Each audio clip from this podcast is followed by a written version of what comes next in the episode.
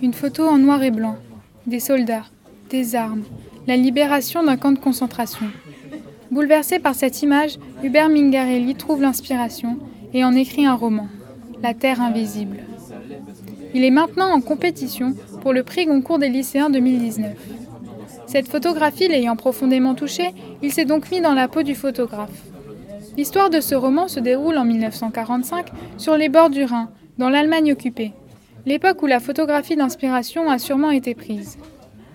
Dans ce roman de littérature française, M. Mingarelli fait le récit de ce photographe de guerre qui veut quitter cette Allemagne afin de retourner chez lui, en Angleterre. Pour cela, il sera principalement aidé par deux acolytes. Seulement, avant de pouvoir s'en aller, il va assister à la libération d'un camp de concentration qui va hanter ses nuits. Escorté par l'un de ses deux compatriotes, un soldat anglais, ils partiront sur les routes sans trop savoir où ils vont. Durant ce voyage, et de par son métier, il voudra prendre des photos de personnes devant leurs habitations.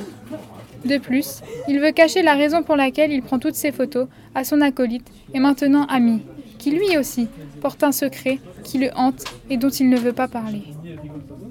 Au travers de ce roman, bon nombre de mystères sont en suspens, Hubert Mingarelli trouve les mots afin de partager ses émotions en seulement quelques lignes. Son écriture est très intime, instantanée.